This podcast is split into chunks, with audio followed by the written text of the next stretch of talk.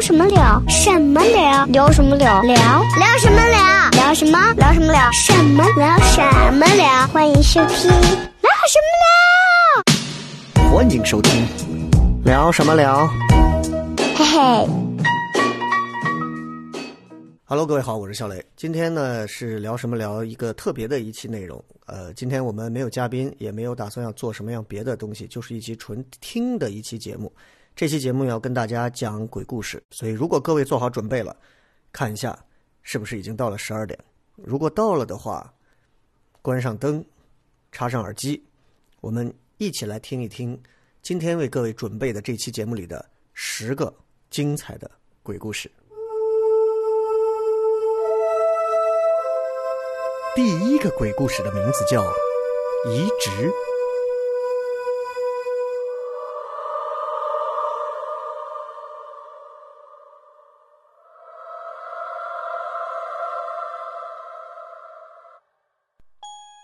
医院里有个恐怖传说：太平间的尸体会抢夺活人心脏，想借此复活。传说源自一个女人和丈夫的吵架，女人一气之下夺门而出，开车驶上高速，准备回娘家。忽然，对面一辆车子失控，越过护栏迎面驶来，两辆车撞在一起。翻滚了好几圈才从空中掉下来。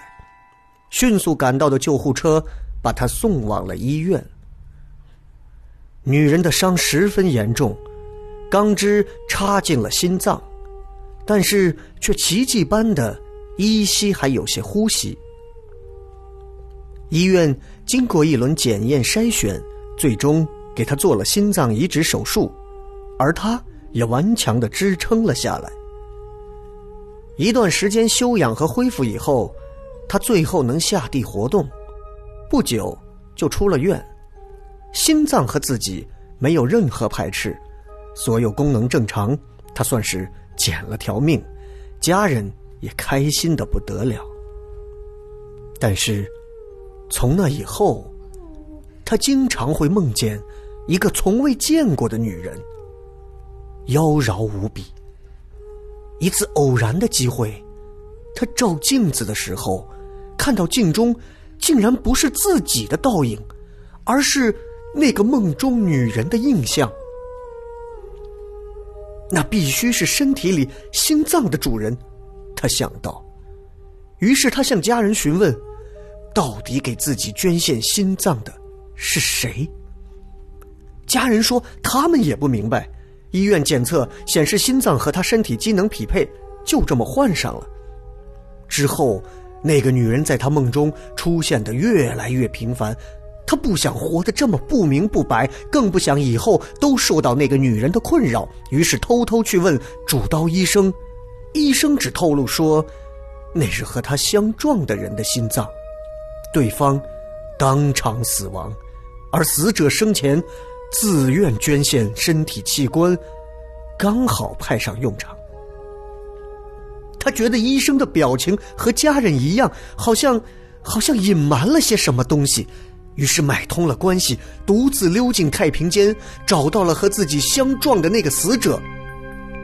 果然就是那个女人，但是对方胸口没有伤口，根本没有切除心脏的迹象。他纳闷了。只好去查找死者的遗物，希望能从他的身份找到一些线索。不料，却从遗物中找到了一个钱包，里面有自己丈夫的照片。她立刻打给丈夫，没人接听，又挨个打给丈夫的朋友。最终，朋友告诉她，她丈夫得知她车祸快要死了，就把自己的心脏献给了她。最后明白了一切。她之所以一向看到幻象，是因为丈夫的心里从来只有那个女人。女人死了，丈夫也活不下去，于是选取死亡，把自己的心献给名义上爱着的妻子。不久，他被发现倒在太平间里，心脏被剖了出来，掉在地上。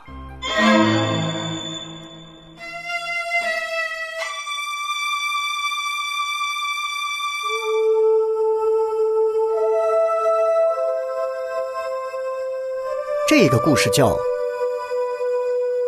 深山旅馆》。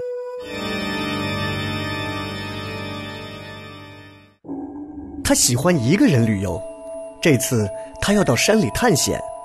无奈到山脚的时候已经是傍晚了，只好在山下的旅馆里先投宿一宿。夜晚他很早就上床了，准备第二天一早就出发上山。然而刚躺下没多久，就听到隔壁的床吱呀吱呀的响，时而伴着一些让人血脉喷张的声音。他转了个身，用被子盖着头，心想：也就一晚，将就忍着吧。没过多久。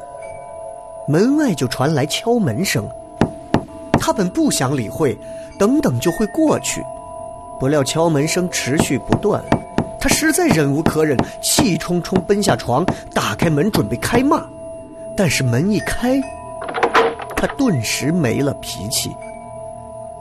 门外站着一个穿着奔放的女人，妩媚的向他眨了眨眼，他全身都软了下来，心想。莫非刚才隔壁的仁兄是在享受这服务？深山老林，三更半夜，接下来该发生的就发生了。正当他回味着余热从激烈运动中恢复的时候，眼前的女人突然变了个样，嘴巴和喉咙开了个大窟窿，鲜血从洞里喷溅而出。他吓得一边大叫，一边跑下楼，抓住旅馆主人就问：“你、你、你、你家旅馆是怎么回事？怎么有个嘴上长着窟窿的女人在我房间里？”馆主听完，也吓得满脸铁青，说：“那、那其实是我老婆。之前跟那房间里的旅客鬼混，没发现那旅客是个逃犯。完事以后，一枪把我老婆的喉咙轰穿了。忘了告诉你。”就在你房间里死的。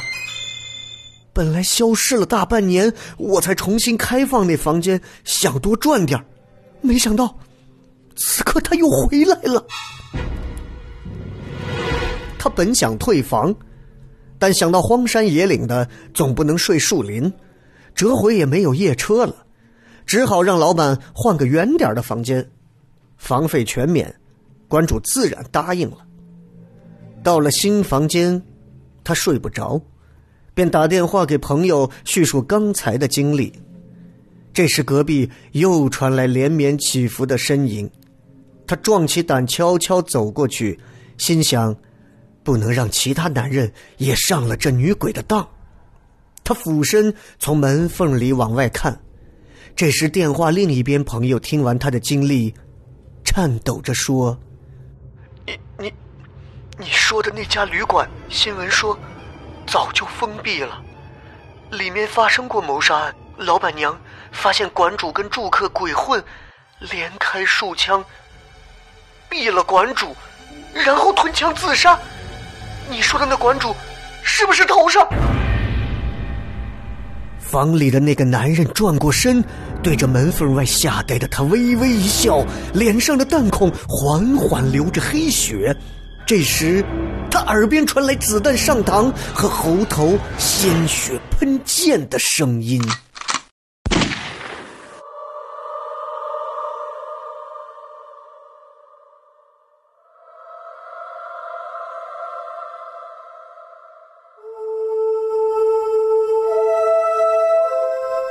这个故事的名字叫《烟花》。除夕夜，各色的烟花照亮了整个夜空。他今年七岁，和别的男孩一样，也喜欢五光十色的焰火和爆竹的轰鸣声。但是，他家很穷，没钱买烟花，只能看着别的孩子拿着仙女棒，点着冲天炮，小心翼翼地点上火，然后一边大叫着惊恐地逃开。等着一声巨响后炸出不同颜色的彩球。他妈妈看见了，明白儿子想玩，但是家里连吃饭都成问题，想拿点东西换钱也没办法。但是他很想实现儿子的愿望，于是他偷偷跑去了一家黑市诊所，切除了一个肾，用得来的钱给儿子买来了烟火，自己却病倒了。儿子很珍惜，不舍得放。他每一天抱着烟花守在妈妈床前，想等妈妈病好了一起去看。没多久，他妈妈因为做切肾手术时消毒程序不专业，伤口感染恶化，很快死了。他趴在床前哭了很久很久。之后，一些不认识的人来搬走了他妈妈的尸体，又把他送到了孤儿院。妈妈没有任何家当留给他，只有用肾。换来的那些烟花。有一天，他想妈妈了，于是拿出了收藏已久的烟花，一个人跑到了高高的大山里点燃。焰火一束束射上天空，组成了妈妈的笑脸，但是很快就陨落消失。他哭了，大喊着“妈妈”，全然不顾掉下的烟火点着自己所有的烟花。一声爆炸声。他倒在地上，左侧腹部流着血。当天晚上，警方接到报告，有个男人在家里暴毙。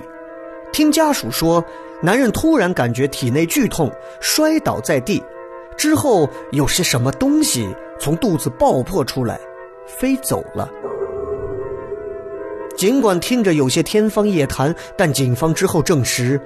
男人的一个肾，的确不见了。那天还有农民报警说在山林里遇鬼了。他听到山上发生爆炸，怕会引发山火，便上山查看。结果看见一个满身是血的男孩，赤裸着身体躺在山林里。突然，飞来一个东西，一下钻进他的腹部，然后男孩起身走开，不一会儿就不见了。而他的腹部。只留下一道明显的疤痕。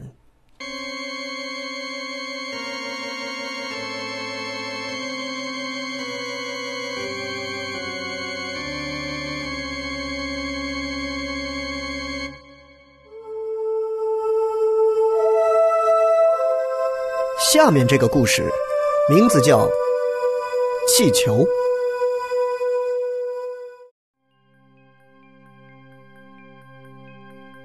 朋友大清早就打电话来吵醒我，喂，赶快看看外面！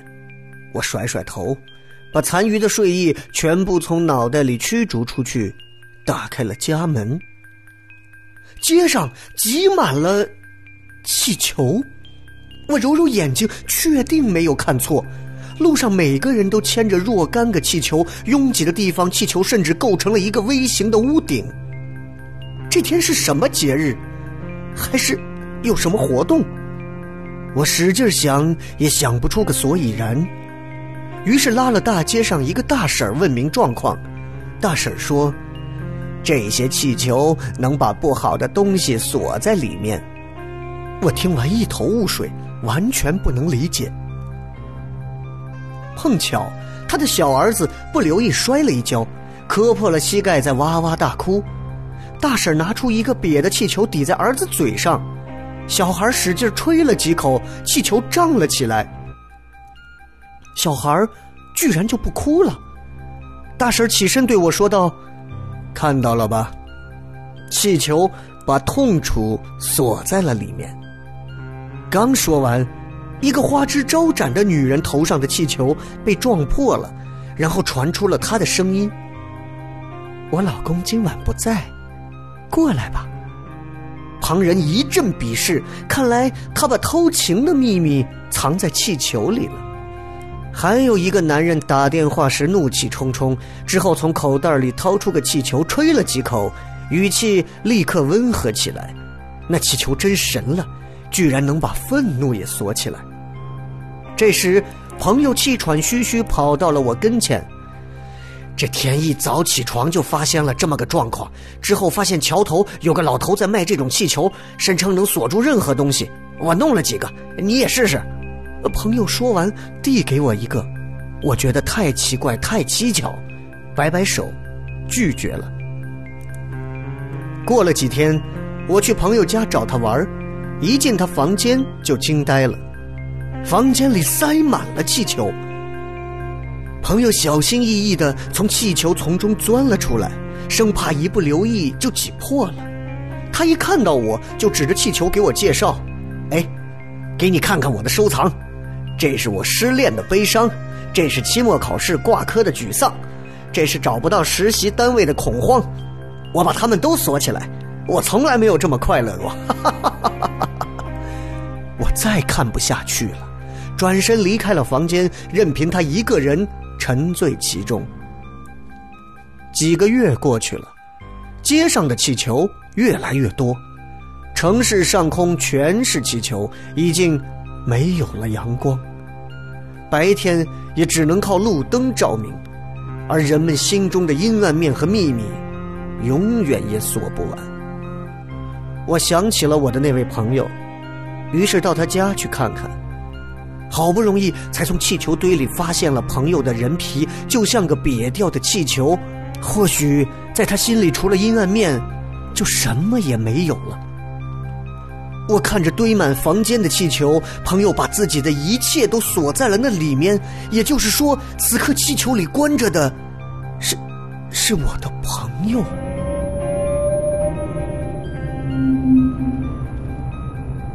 突然，我发现脚下踩着些什么。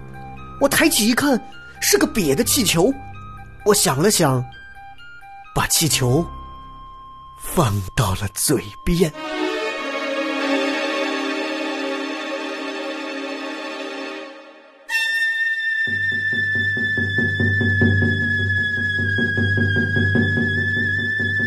接下来为各位带来的故事名字叫做《红线》。他和他在网上相识，聊了几个月，觉得情投意合，但是他还没有看过他长什么模样，让他发相片也没有如愿，于是便提议出来见面。拖了好长一段时间，姑娘答应下来，两人约定在公园里的大榕树下等。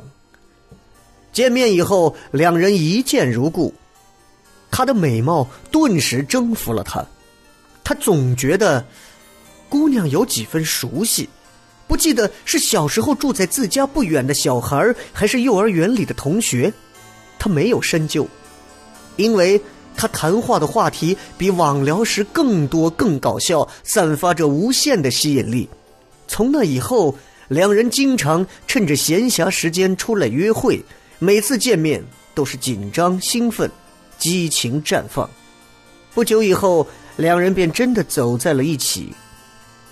他给姑娘开玩笑说：“必须是我们小指上命运的红线把我们牵在一起，不管我们分隔多远，最后也会相遇的。”姑娘只是笑笑，没有回答，没有回答。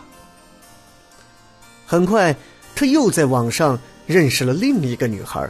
并且如当初一样打得火热，之后便顺理成章的见面约会，自然有意无意的就疏远了他。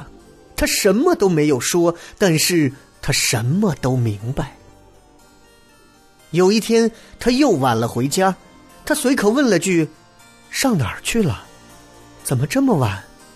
他支支吾吾回答说：“呃，家里有点事儿，去去帮了下忙。”见他没再问，他也就松了口气。第二天，他家失火，被烧了个精光，连同他父母和读小学的妹妹，他再也没法用家做借口了。就这样，过去了一年，他又和新认识的那个女孩好上了。两人整天鬼混缠绵，晚了回家就用兄弟应酬、公司加班蒙混过关。只是过了没多久，他的朋友一个个都遇上了意外身亡，公司员工不知什么原因纷纷自杀，公司名誉也一落千丈，最终倒闭了。他只好回到那个他，在默默守候着的家里。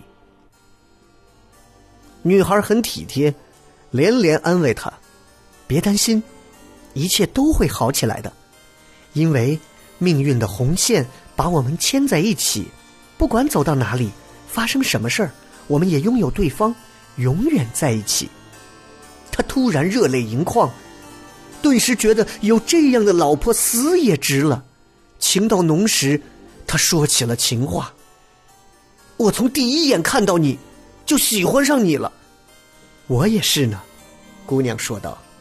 那天你背着几大箱贡品，一点儿不觉得重，真帅呀。他迷惑了。第一次见面，他们在公园里，什么也没有拿呀。你明白我为什么开始一直没让你看我的相片吗？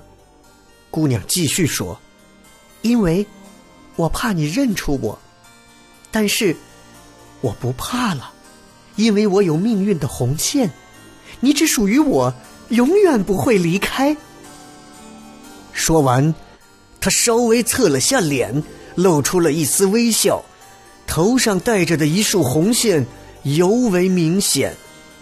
看到这个姿势，看到这个表情，他想了起来：去年清明在公墓拜祭爷爷的时候，隔壁墓碑上。就是这张脸。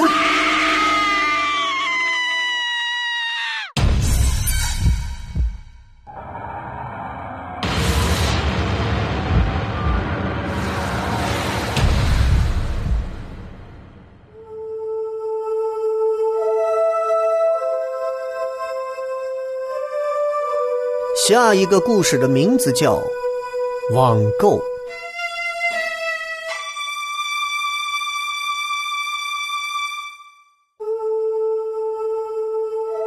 他很喜欢网购，有用的和没用的，每隔三两天就要买些回来。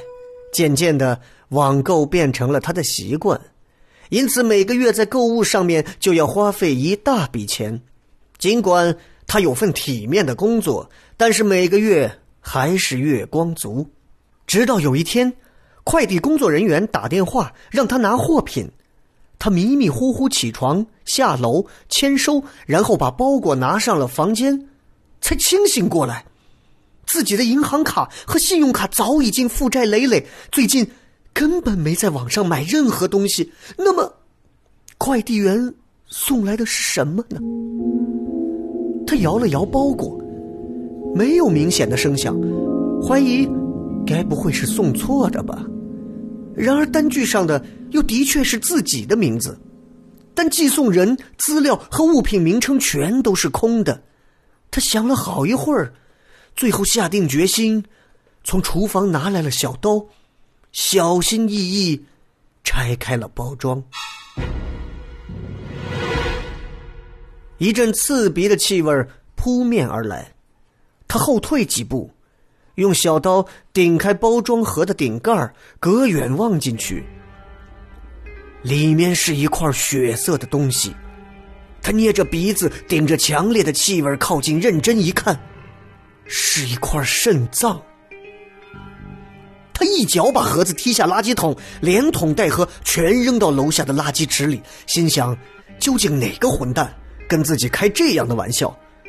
但是细想自己平时一向不与人结仇，也没得罪过谁，实在想不到谁会弄这种恶作剧。事情，并没有就这样结束。从那以后，每一天，他都会收到一份包裹，里面是各种人体器官：腐烂的大脑、萎缩的心脏、被蛆虫穿孔的眼球，然后便是。沾满尸油的四肢和肉块他也渐渐觉得那个快递员样貌有些奇怪，苍白的脸，冷漠的表情，简直就像一个已经死掉的人，又像吸毒堕落的杀人犯。一道闪光在他脑海闪过，他想起来了，前段时间新闻报道过一名快递员尸体在偏僻的城中村水沟里被发现，尸体经过臭水长期浸泡，已经高度腐烂。他想想当时新闻上播出的死者生前的脸，的确和那快递员十分神似。他越想越怕，拿出电话拨通了幺幺零，电话一直打不通。这时门外传来了脚步声，他屏着呼吸，大气不敢喘。之后敲门声响起，他透过门下的缝隙看着外面的影子，吓得直哆嗦，不知道门外会是谁。安静了几秒后，突然一阵巨响，门被踢开了。他大叫一声，抱头闪躲。门外一个人猛地朝自己冲过来，他来不及闪躲，眼看就要碰上，对方居然穿过自己的身体过去了。他转过身，看见那穿着制服的男人跪倒在沙发旁边，检查着躺在沙发上的人。他定睛一看，沙发上的人虽然腐化生蛆，但还是勉强能从脸部辨认出，确实是。自己的脸。接下来一整天，他都在屋里看着各种制服的人进进出出，到处取证，把自己的身体抬出去，最后在门口贴上封条，留下他一束孤魂在屋里徘徊。晚上，他一个人在屋里，打开电视，两个主持人正播报着最新的消息。这天下午，警方接群众报案。在某住宅某单元发现一具腐尸，经检验证实死者是前段时间快递员谋杀案的凶手。屋内还发现超多欠单，怀疑死者不久前为了偿还欠单，劫杀前来送货的快递员，最后在屋内畏罪自杀。电话突然响了起来，他拿起听筒，对面传来沧桑冰冷的声音：“有你的快递。”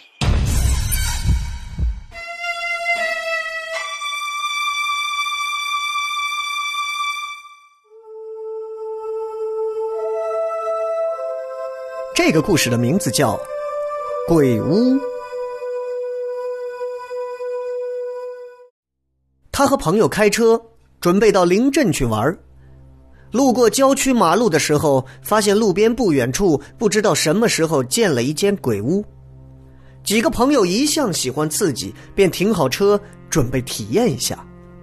鬼屋四周和大门前的广告做的像模像样，自称是没人能在里面走完全程。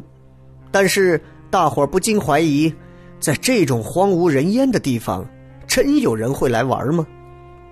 迎接他们的是一个长相龌龊的胖大叔，他露出让人浑身不舒服的笑容，说他们是第一批客人，所以第一次不收钱，只求他们回去给朋友做个宣传，前提是他们能走完全程。大家高兴的接受了，从老板手中接过票，快步走进了屋里。屋里很暗，几乎看不到路面，只能靠摆设周围的微弱灯光看到一些做工低劣的怪异娃娃。几个伙伴淡定的看着两旁突然弹出的僵尸，头上飘过的白布和不太真实的恐怖声音。没过一会儿，就觉得没趣。一个同伴还不屑的骂了一句：“还有脸吓人，说走不完全程。”就凭这粗糙的东西，谁还来？大家纷纷表示赞同。这时，不知从哪里传来老板的声音：“欢迎各位前来鬼屋参观。刚才是热身区域，接下来将带给大家从未经历过的恐惧，请做好准备。”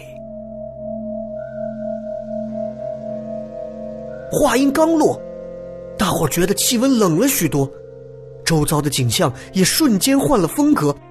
左边墙上挂着个吊死鬼，内脏长度流了一地，色泽和质感都十分逼真；右边是被肢解的尸体，脱空而出的眼珠仿佛在跟着他们走动的方向在动。大伙甚至能闻到血腥的味道。几个人缩起身子，互相能听到。吞咽唾液的声音，前方越走越黑。他小声说道：“大鸟，用你的火机照一下路呗。”没人应答。大伙转过头，来路一片漆黑，大鸟不见了。哇的一声，大家声音也开始发颤，喊着大鸟的名字，但是大鸟真的失踪了。一行人撞撞跌跌的要离开鬼屋，但是黑暗中大家都找不到方向，摔倒了，爬起来继续跑，直到脚软了、喘气了才停下来。怎么样？还没到出口啊？对呀，这鬼屋到底有多大？大家一人一句，然后静了下来。有一个人还没有说话。小虾，他试探性的叫了一声，没有人回答。他正想说话。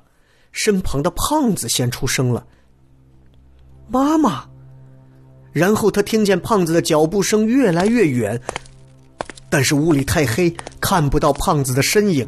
他一直叫，喉咙累了，也没有人理会。他满身鸡皮疙瘩。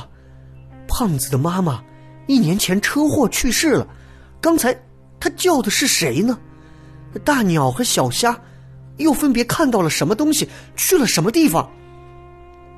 一束微弱的光从不远处传来，他隐约看见一个女孩的身影向他慢慢靠近，直到对方走到他跟前，他才看清对方的脸。兔兔妹妹，这这些年你都到哪儿去了？他拉着失踪多年的妹妹的手，使劲摇晃。想见大伙儿吗？兔兔妹妹冷漠地说。他点点头，任凭兔兔拉着自己往黑暗深处走去。走了大概十多米，突然亮起的强光让他睁不开眼睛。待他适应后，赫然发现胖子只剩下半截身子立在自己跟前，脸色苍白的像一座雕塑。他哭喊着扑向胖子，但是对方已然是一团死肉，再没有反应和知觉。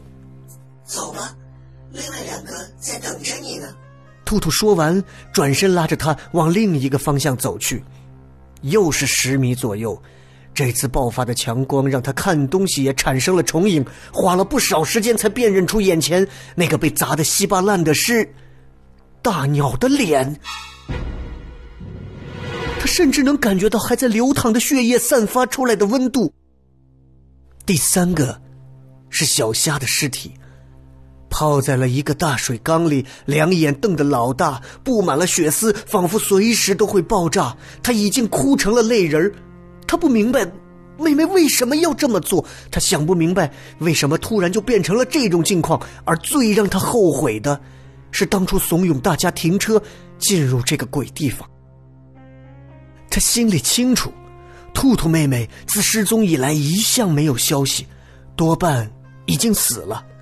刚才看到的只是幻觉，那鬼屋有一股魔力，会让人看到自己不想或无法理解的东西，恐惧的东西，鬼就在人们心里。他甩开兔兔的手，盲目向前冲，不料一下就撞上了出口。外面的天已经黑了，附近一点不见鬼屋老板的踪影。他跑回车上，用手机报了警，刚好有一名警察在路上巡逻。接到报告，立刻赶往了现场。他一看见警察，就把事情说了一遍。你，你说的鬼屋在哪里？警察一边打着电筒寻找，一边回头问道。这时，他才回过神来。借着手电的光束，他只看到眼前一片荒草和旷野，别说鬼屋和建筑，连一根电线杆，哪怕一棵树，也没有。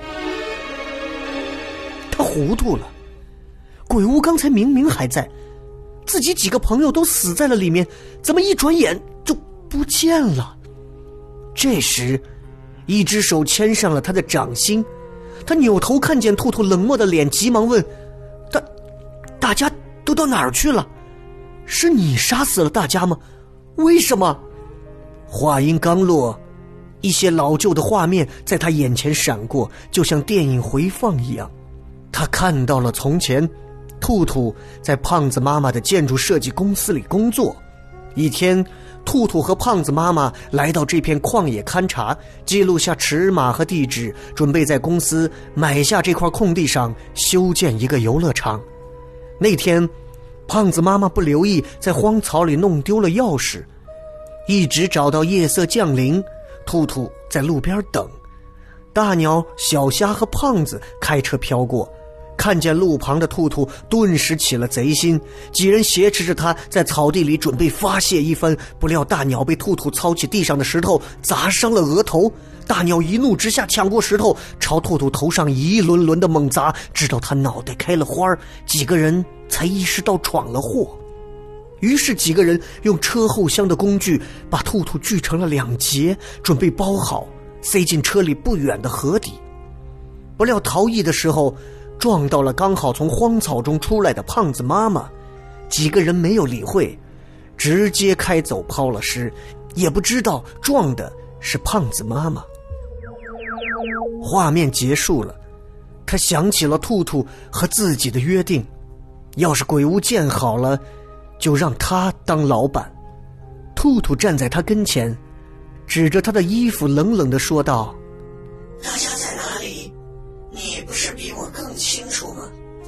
低头一看，身上沾满了血迹。喂，找到你的朋友们了？你说的那个老板在哪里？别让他逃远了。警察发现了荒草里的尸体，朝背后的他大喊：“老板就在那里！”听完这一句话，警察感觉自己的视线转了几圈，最后躺在地上，看到自己没有头的身体。和站在自己身后拿着斧子的他。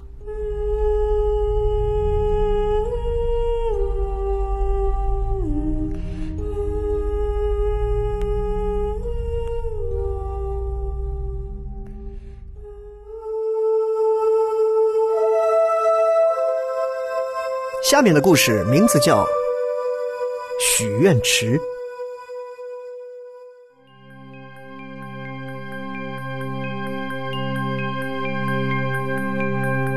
宿舍的舍友最终还是找到了女朋友，听说那女生长得就像个模特。宿舍的几个兄弟，啊不，学校里看到过的男生都嘴馋的很。奇怪的是，舍友一个典型的穷丑矮胖矬，怎么找到这么漂亮完美的女朋友？班里的兄弟们多次追问，舍友都闭嘴不说。直到一次，大伙把他灌醉了，他才不留意说漏了嘴。说是有一晚，他到学校池边散步，突然想到了许愿池，于是扔了一枚硬币，心里想着要个女朋友。结果从池里走出一个赤裸的女人，全身湿透了。他立刻拿了些衣物给她穿上，从此就这么搭上了。大伙儿听完嘘声一片，断定舍友是喝多了说醉话，没有理会。谁明白第二天，兄弟几个逛街的时候。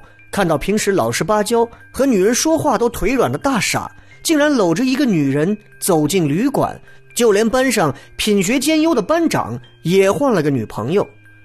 不久，班里的单身汉接二连三都开始了约会，消息不胫而走，学校男生全都涌向池边，纷纷投下硬币，带着女神离开。同学们经常调侃我说。别想着前女友了，赶快到池子里边找一个，说不定再晚就没了。我还是不太相信池子里会走出女人的事儿，而且我怕水，怕池塘。之后有一天，我走在校园的街道上，身边尽是恩爱的情侣。我仔细看了一下那些女人，心里不寒而栗。街上的情侣越来越多。一眼就能看出，女人都是学校池子里跑出来的，因为所有男生搂着的女人，都长着一样的模样。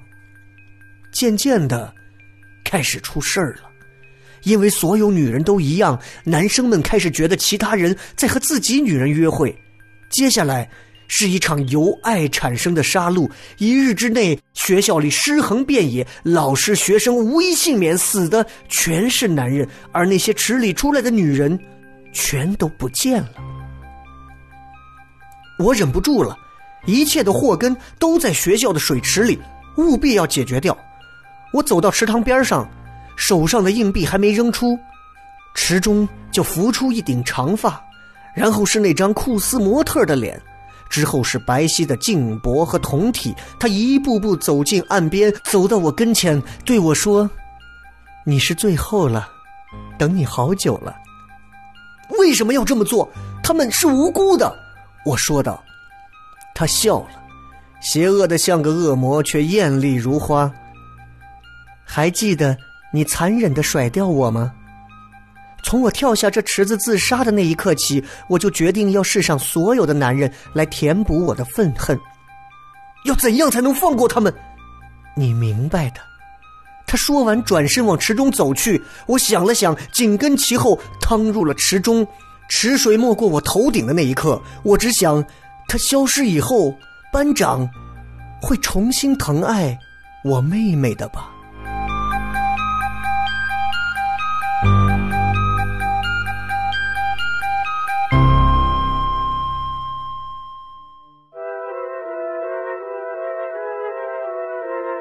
接下来的故事名字叫做《垃圾场》。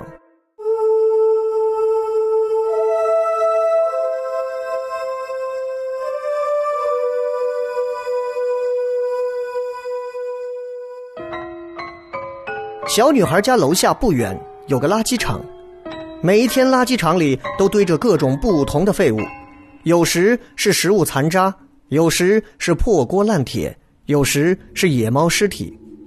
小女孩妈妈经常外出，每一天都要晚上才回家，留下小女孩和她的爸爸在家。不明白从什么时候开始，小女孩每一天晚上都会在窗台上看着垃圾场。有一天，她妈妈回家觉得奇怪，也朝垃圾场的方向望了过去。什么也没有，只是一如既往的路灯照着如小山一般的垃圾。一群群苍蝇在灯泡周围绕来绕去。他拉着女儿问道：“小乖乖，你每天都在看什么呢？”小女孩指着窗外说：“那里有个跟妈妈长得一样的人在看着我。”他妈妈吓了一跳，再次往外望去，还是没有发现。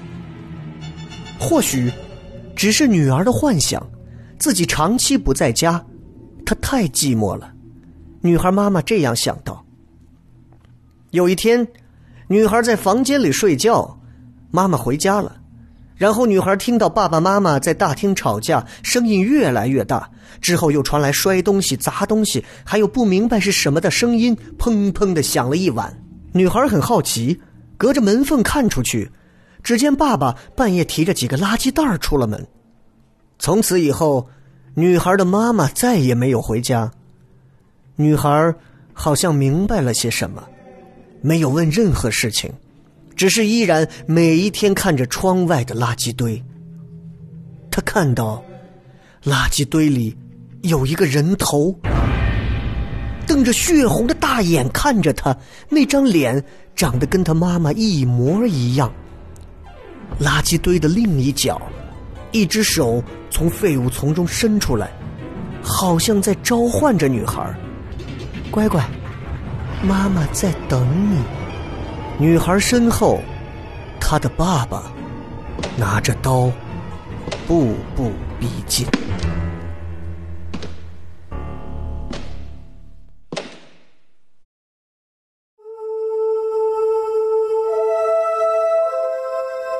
这个故事的名字叫。黑影。我家附近有条小河，一到夏天就有很多人去游泳。小时候，爷爷经常反复提醒我不能游太深。